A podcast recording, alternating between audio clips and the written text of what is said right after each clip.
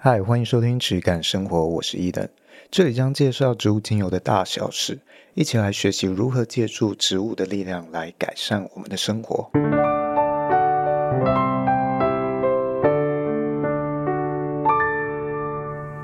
欢迎收听今天的质感生活，我是伊登，我是轩。那今天要来聊一个比较硬一点的主题，嗯，刚好。昨天有一个比较大的保养品品牌来询问，他来询问的时候就要求说，他每一批的精油他都要有很齐全的分析报告，他们才有办法用，因为呃卫福部会要求他们很细，每一个成分呃不只是每一个原料要载明，那每一个原料的每一批报告，他都要去提供给卫福部。嗯，这件事情其实也过往发生在其他，我有一些客户后来变得规模很大了，他就有被这些政府加强监督的这种概念，他用的这个标准会比一般小品牌要高很多。我先解释一下，我们一般人在做保养品啊或化妆品的时候，现在大概是怎么样一个列管的流程？首先，政府有一个。呃，卫福部它有一个化妆品平台哦，它有一个登录系统。那现在是，哎，你今天只要是想要做保养品的或化妆品的，你只要是公司，那 OK，你都可以做。你可以去对这个化妆品工厂啊，它发出委托，说我今天要做什么什么东西，然后等到你做好了，你把这个东西在平台上申报，去登记，说我今天假设做了一个保养乳液。保养乳液，那我就要把这些批号啊、工厂啊、日期这些登记上去，然后我用到了哪些原料，这些原料通通都也要登录上去，这样子就大致上 OK 了。如果未来这个产品发售之后有发生一些消费的纠纷，或者是卫福部抽验抽出了一些呃有害成分超标。那他就会来检视你当初申报的内容啊，申到申报的这个成分有没有符合？它等于是一个比较偏向事后去查验的一个登录机制而已。本身在制造的时候，这个登录它是没有太多的管制的。那我们消费者，呃，我们的厂商也会在这一个产品制造的时候，它可能会有基础的一些检验分析，我们去做测试。这个主要是我们自己排除掉未来的一些风险。例如，我会担心我未来这两年内这个产品可能要标两年，它未来可能会不会有生菌的风险？那也许我做完这批之后，我去验一下，呃，OK，那出厂的时候没问题，可以降低我的风险。这个检验主要是。做这个用途，但如果你今天是一个已经是很大很大的品牌，或者你公司规模很大，哦，你可能一个像我过去的比较大的客户，他可能呃收人家一个 VIP 会员一年就要百万的等级，到这种规模的企业。政府就很容易用更高的标准来看你，这个是就我所知啦，因为我毕竟不是经营这么大的一个生意，只是过往在跟这些客户啊交流沟通的过程中，大概了解到他们的难处。嗯，就是政府会用一个非常非常高的标准来看你每一个的产品，每一个都要这样子去做检视检验，因为他可能会觉得你已经是这样的规模了，你可能要有。做好一个榜样，嗯，能够符合到这么高的标准哦，帮你自己的每一个产品去做把管监控，这个其实是有非常多两难的事情，它并不一定是一件好事。我们今天就主要来讲这件事情，它里面的一些困扰跟困难。但是不是因为我在想，政府会有这样子的策略或这样子的政策，是不是因为他们不想要做齐头式的平等，而想要做的是就是比较公平性的，所以才会转而去对比较大的品牌要求比较严格？呃，其实政府它是有一个阶段性的实施，它的这种政策啊，都比较偏向是。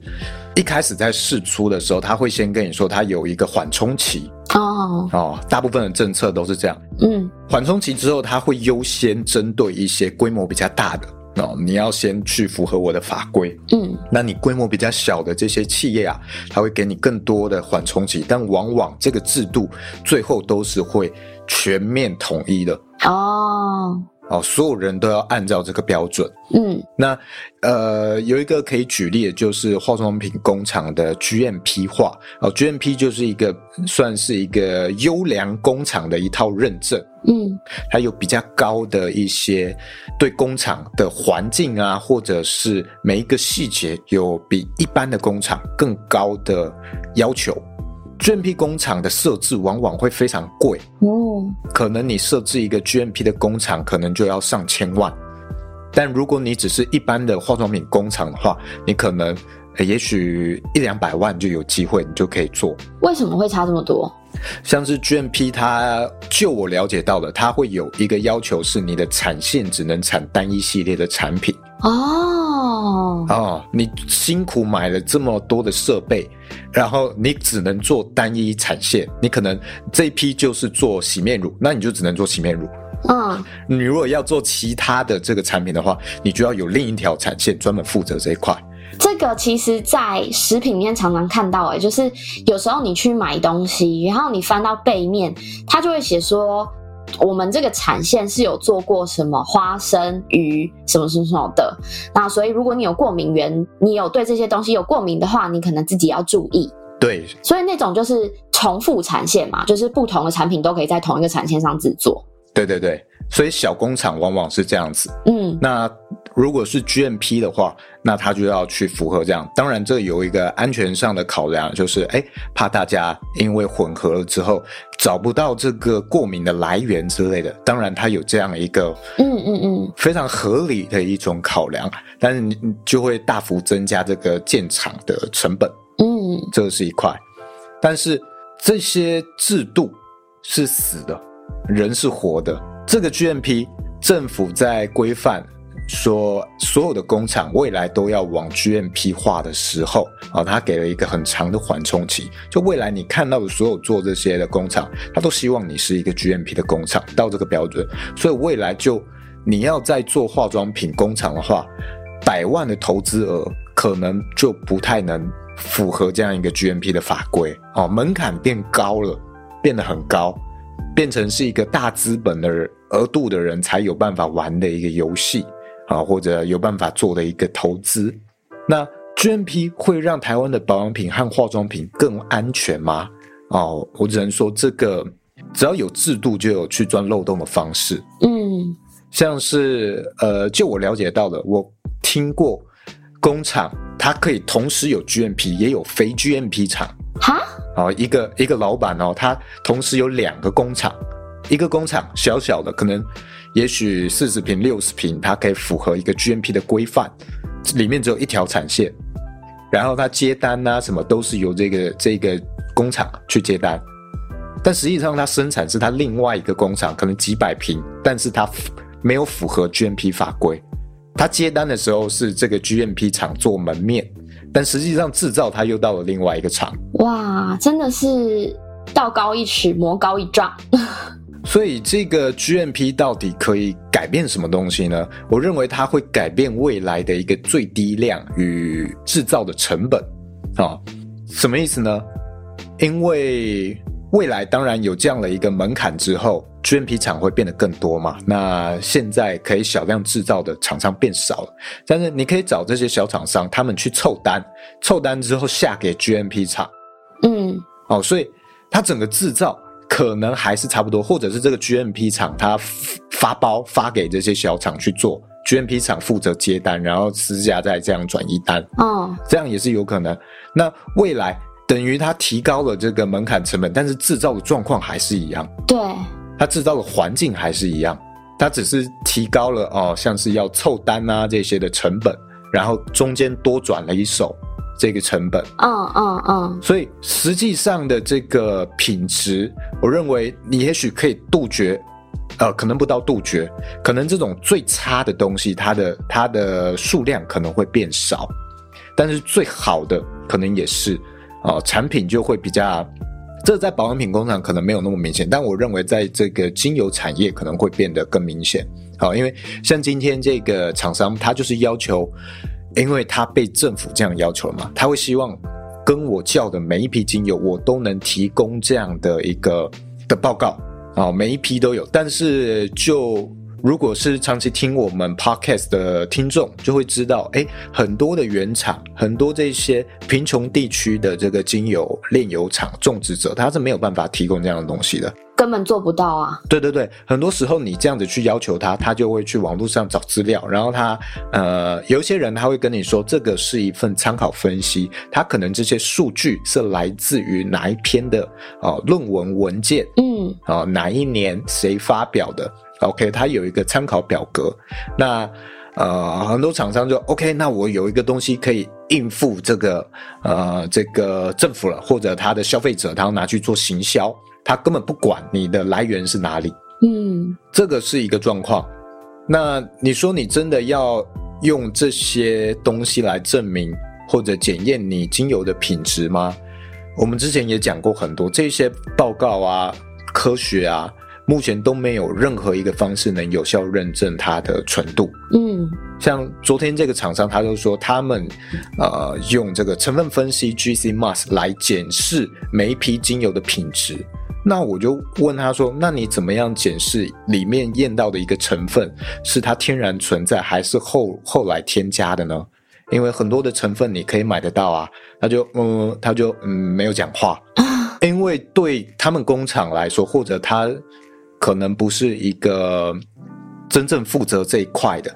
啊，这个成分相关的研研发或者研究之类，他可能不是负责这一块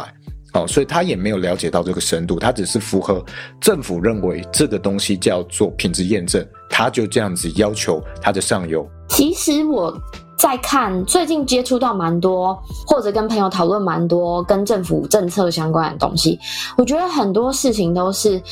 政府的利益是良善的，可是当他们在设立这些规矩或这些法规的时候，他并没有真的找到行业内的人，或真的是很精通的专家一起去制定相关的法规，或看什么样的做法会更好。所以，往往设立出来的法条或规章都会有很大的缺失，然后反而让一些有心人士可以去钻漏洞，或者是去做其他比较不好的事情。那其实我觉得这样子也违背了当初他们想要帮这个产业，政府想要帮这个产业更好的利益。对啊，那。以精油来举例，好，精油又分那么多的流派。哦，如果你今天制定法规的时候，你是找呃这个化妆品相关的教授，对，那他很有可能会是一个成分分析派的，对，他就会制定，像是很多国家他有制定哪一个精油啊，什么什么成分，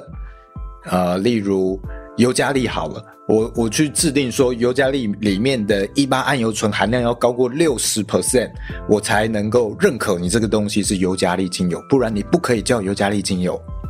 哎，那尤加利的品种接近上千种，有没有哪一种天然它就是比较低，低于六十 percent 的？我现在是在举例一个状况，我觉得一定会有。嗯，那他就因为你定了这个法规。他就没有办法称自己叫做尤加利，或者没有被办法被纳在这个领域里面。那有些状况是，它可能根本就是一个非天然的精油，但是它可以透过后续添加一八桉油醇，提高它的含量做出来的。对，那因为我们有了这样的一个标准嘛，很多的消费者或者是成分分析派的教授啊、或者是这个流派的人，他常常会。呃，看一个精油，只看其中一个成分的含量高低，这个含量高就觉得它的品质好，嗯，很常常会这样子，他把它当当成一个标的标准，诶，那这个东西我知道你有这样子的一个想法，有这样的一个倾向，我是不是可以透过添加把它添加的高一点？哦，也许我原本萃的可能是六十几 percent、七十几 percent，我把它拉高，我再添加到八十几 percent，那这个东西有没有办法？透过现在的科学仪器去检测出来啊，也许有机会，但我觉得目前很难，目前真的很难去测，因为它也是天然来源。如果它都从天然萃，那这个东西就很难去检测。嗯，你有了这样的法规，就容易去引导大家有这样对于品质的一个想象，认为这个东西跟品质挂钩了，所以你就会导向这个市场上游的制造商。为了要符合每一个国家，你看这个欧洲或者台湾现在也要跟进，走向每一个商品，它要越来越多这样的报告，每一批都要有。那你是不是让一个原本做农业加工的一个小农，他觉得说他为了要做生意，他必须要开始去建设一个实验室，还要开始去购买这些器材，或者是找这些人才去。调整或者是检验它原本的这些东西，那这些东西的投入资金都很大，少的话至少也要百万，这样子的情况一定会加注到它原本的售价。那你看，它已经是一个规模不大了，它没有一个非常大的规模量化的竞争力，它又要做到这样的标准的时候。它售价势必会很高，那它为了要去维持它的竞争力，它的价格竞争力，那它有没有可能会在这里面做调整？这就是我讲的，你规模变大了之后，你的理念会受到非常大的考验。嗯，那以精油的状况来说，如果未来这样的一个标准哦，要求现在这一些大厂商的这种标准哦，每一个精油你都要附这些报告的话。这个东西，这个制度如果延续到了所有规模，包括这种比较小规模的品牌或厂商，未来会发生什么事情？会变成大家只能够跟盘商买货，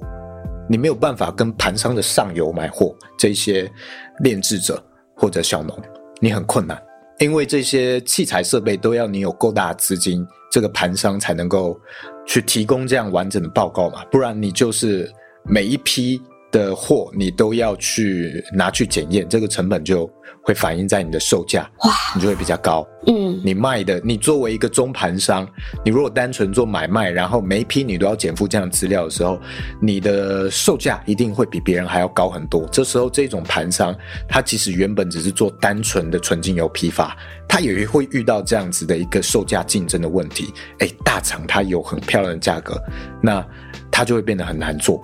那他又遇到了一个规模化的抉择。我如果要维持竞争力的话，他要转变做法。就我来说，我很难去做到。我帮没有这些报告的上游，像可能马达加斯加或者一些保加利亚啊、这些国家，他们没有提供呃详细报告的，我还帮他们单独去生一份。因为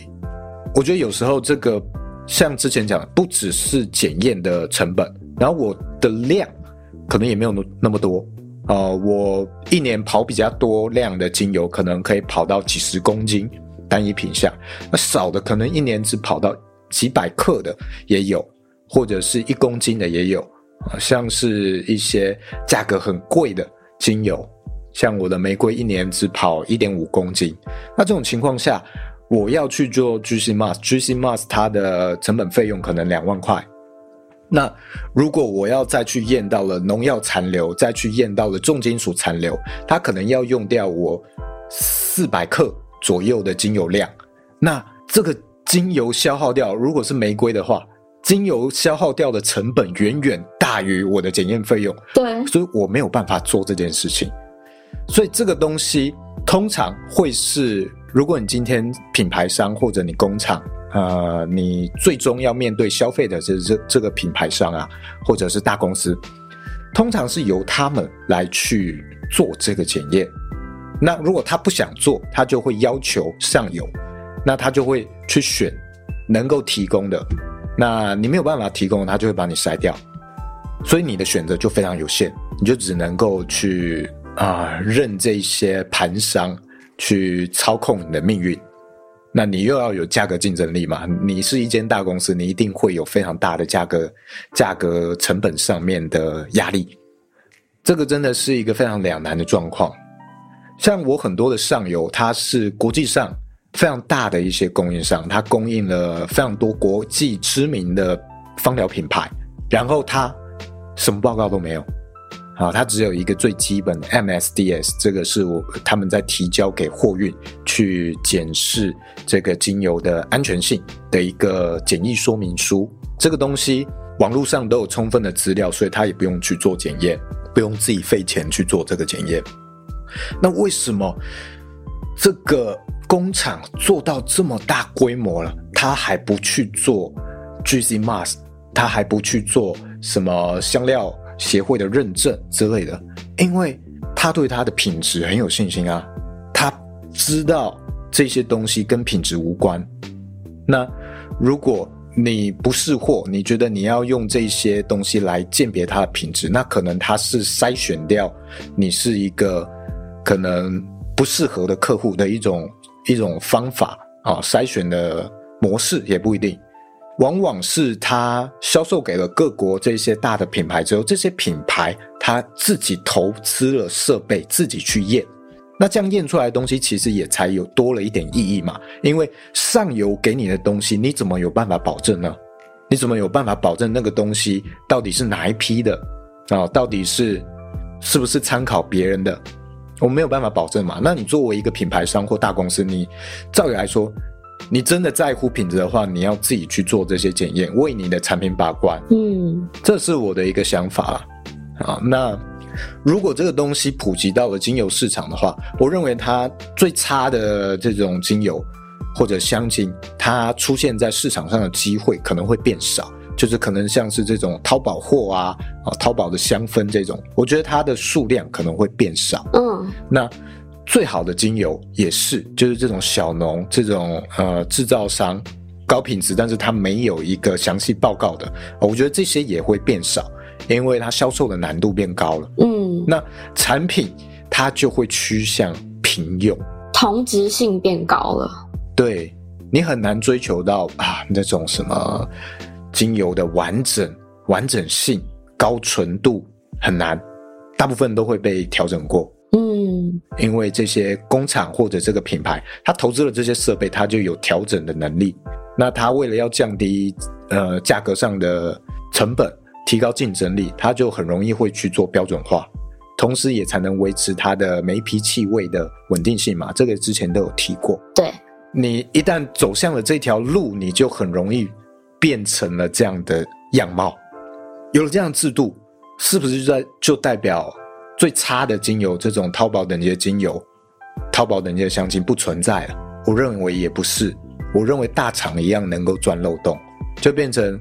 像是我们 GMP 的体系，呃，已经成熟了，所有的这些食品工厂都受到监管了，但是地沟油还是出现了。哦，那你拉高了这些入场的门槛，你要做这个生意入场的门槛之后，是不是？如果我我作为一个大厂，我有能力去钻漏洞的话，我能够获得更高的利润，因为门槛变高了，售价变高了嘛。那如果我能够钻这个漏洞，去做到低品质的东西，但是卖一个高品质标准的商品的话，那我的利润空间是不是变得更大？只要有大量的利润，即使是砍头的生意都会有人做，所以没有办法杜绝这些低品质的商品。你做这样的监管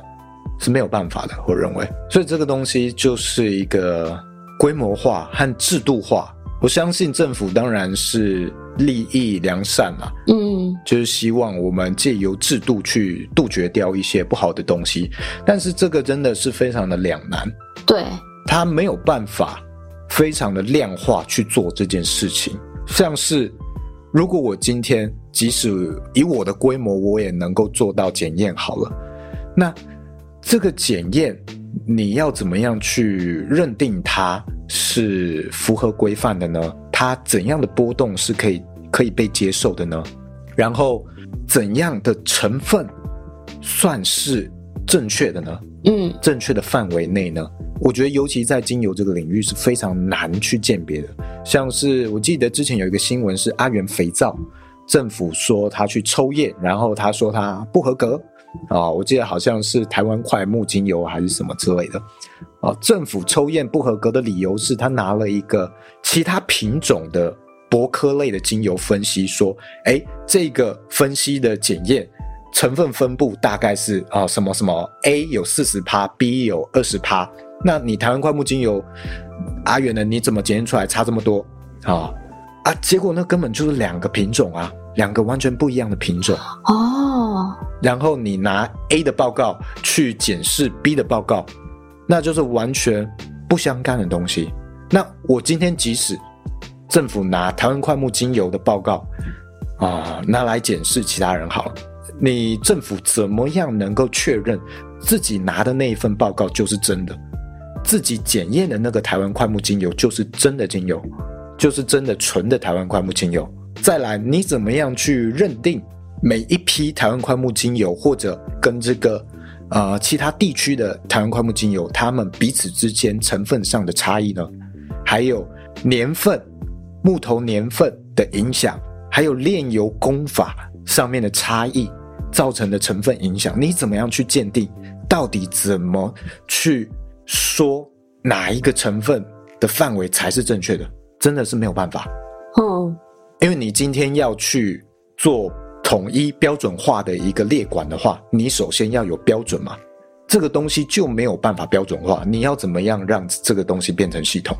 真的是没有办法。而且那个标准真的就是每一个，像我们在讲精油每一个流派，其实标准都不一样。然后就讲到世界上每每一个人，其实自己心里都有不同的标准，那怎么样去？普及化或者是均质化，我觉得这件事情真的是很难去做到的。可是你却要拿着这样子的法规或这样子的条款来规范大家，那一定会有很多好的被淘汰掉，坏的虽然也会被淘汰掉，但好的被淘汰掉其实是很可惜的一件事情。对啊，那我想这样的一个未来趋势会让。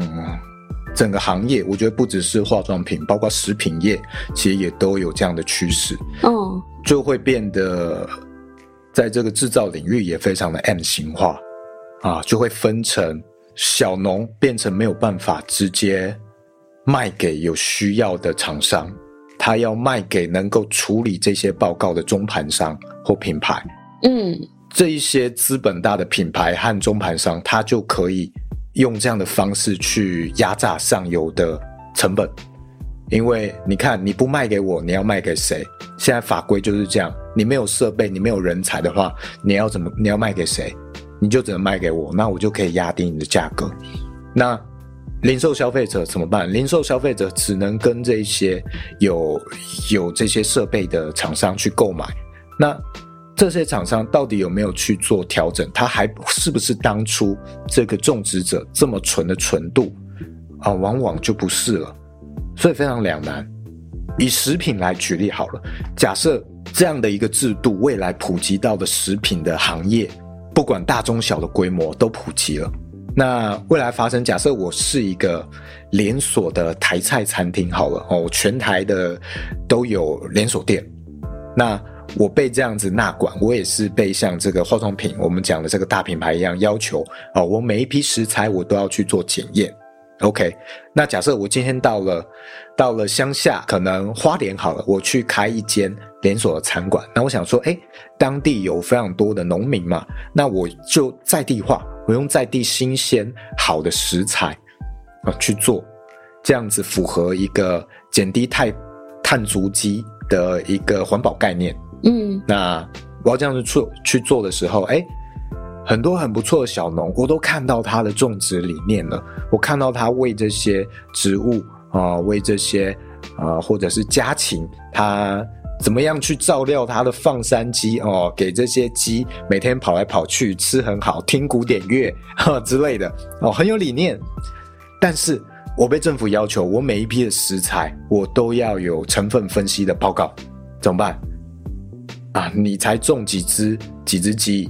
搞不好一百只鸡都不到。那你有没有那样的一个成本资源，可以去每一批这样子做成本分析？你没有办法，那你没有办法提供这个报告给我。即使我看到你的东西这么好，我也没办法向你购买，因为我没有办法提交给政府需要的资料。嗯，那变成我只能去跟能提供这些报告的中盘商去购买。跟这些批发商去购买，呃，他们的冷冻鸡肉，他们的这些蔬菜，呃，好像，呃，什么产销履历之类的，嗯，这一些你看到，你明明已经看到他的种植理念这么好，他非常用心的这些农家，这些养生禽的，但他也却没办法卖给你，他只能卖给能处理这一些报告的中盘，那这是一个会变成很难过的一件事情。对，而且我在想，就可能会有些人听到这样子的举例，他可能会想说：那你不要加入连锁店，你自己开就好啦，可能就可以。因为像刚刚我们说的，就是比较大规模的店面或大规模的品牌，比较会先被检视嘛。可是其实为什么有些人会做出这样的选择，我可能很可以理解，是因为其实你加入。连锁店的行业就是两加入连锁店这个联盟，其实你的行销成本啊等等的成本，其实比你自己开店来的低很多。因为你自己开店是从零打造起，可是你加入连锁的话，其实品牌会给你一些相对应的资源跟他们的行销的方式，然后总部也会配套一些东西给你。所以你在如果我们都是一样的。成本进场的话，我们带着一样的资金进场的话，其实你加入连锁店，你的成本会比自己重新开一间新的店、自己的名号的店来得低很多。可是会面临到的问题，却是像你刚刚说，如果假设食品业也慢慢开始这样子发展成这样子的状况的话，其实就会面临到我们刚刚说的那些种种的问题。那反而感觉起来，应该是自己开一间自己的店。会来的更有利，对不对？但如果他未来要求到你连自己的店你都每一个食材每一个成分都要有这样一个追踪的话，那你是不是很困难？你等于你买的所有的原料你都要都要从能提供这些数据、提供这些报告的厂商购买。对，你的选择变得非常有限。你甚至连自己种的蔬菜会不会有一天你都不能自己卖？嗯。你都不能用在自己的菜馆，是不是？如果制度真的这么死板，这样子走下去，是不是有一天会变成这样？对，我们在这里面打滚久的人都会知道，这些东西、这些制度不是非黑即白，它中间其实存在非常多的灰色地带，而且非常多的人靠这个灰色地带在谋取利益。哦。我不知道大家有没有看过一个电影，叫做《大卖空》。嗯，这个电影是在讲二零零八年的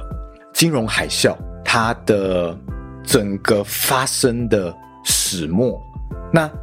这个东西为什么二零零八年会发生金融海啸呢？就是中间。有很多的机构，标普信评的机构，这些机构呢，原本是第三方中立的机构，它要为每一个银行他们的贷款，它要去平等他们的风险等级，以此来让整个市场的投资，整个市场的风险能够维持在一个相对适合评估、比较安全的状况。哦，它要让这个风险透明化。他要去抑制这些银行去做不利的一些贷款，他要把这件事情他要去做平等，应该要是这样子的。但是在二零零八年以前的几十年的时间内，他却失衡了。呃，我们今天来举例，以银行来说，你是一个医生，你稳定每个月赚二十万好了，那你去缴房贷每个月两万块，他就会把你平等为。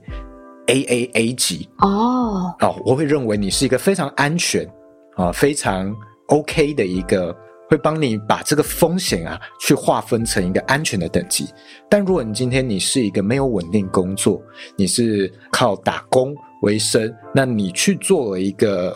啊房贷，那我应该要把你评为一个非常低的等级，也许是呃等级一之类的，但。当初他们就是这些，呃，华尔街这些金融机构，他们去把它包装起来啊，也许他会拿九个医生啊这种很好的 AAA 等级的贷款，然后去混了一个等级一的，那你有九十趴是好的，然后你有十趴是不好的，但他最后包装成了一个组合包，豪华大礼包，然后把这整个大礼包平等成了 AAA 的等级，嗯。然后它这样一个豪华大礼包，还可以再去包下一个，像是这个豪华大礼包，我再跟其他的九个大礼包凑在一起，然后这 这十个大礼包还是可以平等为 AAA。那每一个大礼包里面都藏了一个这样的炸弹，所以它无论怎么包下去，它的平等都是 AAA，嗯，都是最安全，所以它就失衡了。那你这个电影里面就讲到。他去质问这些信评机构，第三方应该要去为这些潜在的不安因素去做合理评断的机构，你为什么要把这些东西评成 AAA 安全的等级？他就说，如果今天我不帮这些银行去平等为 AAA 的话，他就会去找他的竞争对手，他就会去找另一个机构帮他们平等。所以就是缴钱办事，嗯，这些第三方的中立机构，照理来说要为我们把关的，但是只要有利益的竞争，它就会变得失去原本的目的性，它的中立性，它的这个认证的可信度就有可能会降低。那我们今天来举例，呃，像是很多国家他们的有机认证，它是。有一个比例的，也许是九十五 percent，你只要有九十五 percent 的这个原料是有机就好了，五 percent 它不是有机没有关系。那它有没有可能会像这个啊包装 AAA 贷款的方式一样，不断的封包，不断打包下去？它是有可能的。你今天不把我的产品平等为有机认证，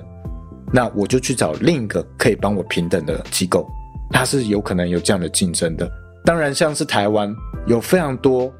非常认真的有机认证的机构的经营者，但如果你未来你的机构之间遇到这样的竞争状况的时候，你还有没有办法去维持你的初心、你的初衷？如果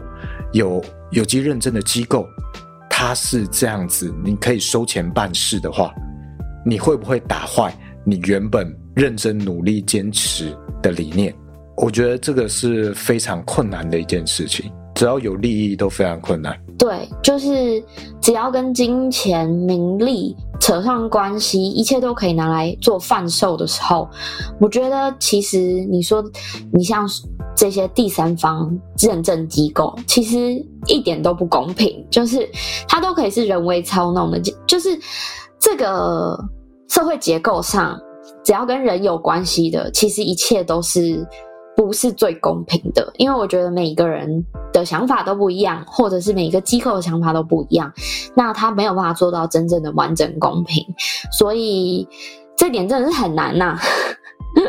对啊，那你说你觉得欧洲的有机认证机构很可信？当然，我也亲自去拜访过一些这些机构，也看过，觉得做的不错的。嗯，但未来发展到底如何？他们之间彼此竞争会变得如何？你不知道。也许它现在能够维持，不代表未来能够维持。对，它的规模不一样了，竞争不一样的时候，会变得怎么样都很难说。嗯，你看，今天连这些为金融机构、美国华尔街做应该要做把关的标普信评机构，它都可以发生这样的状况了，然后引发二零零八年的金融海啸。那还有什么机构是你能够完全信任的？我认为没有。我不认为有任何的机构或认证是能够你百分之百信任的。这个回归到，难道我们就这样子坐以待毙吗？好像没有任何选择，就让世界走上这条路？我觉得，如果以化妆品、保养品来讲的话，也许这些设备或者成本降低了，它有一天可以变得家庭化、个人化。哦，好，好像一个成分分析器，它可以变得像微波炉一样，你东西放进去，然后按一个按键，叮，然后你的成分报告就出来。好，也许变成这样的情况，就不再需要这么多的第三方机构。对，因为它可以把这件事情最小化到每一个家庭、每一个人的话。那也许这些第三方机构就不必要存在，对，然后它就不必要再存在这样的一个机制去纳管，因为每一个人都可以作为最低的检验标准，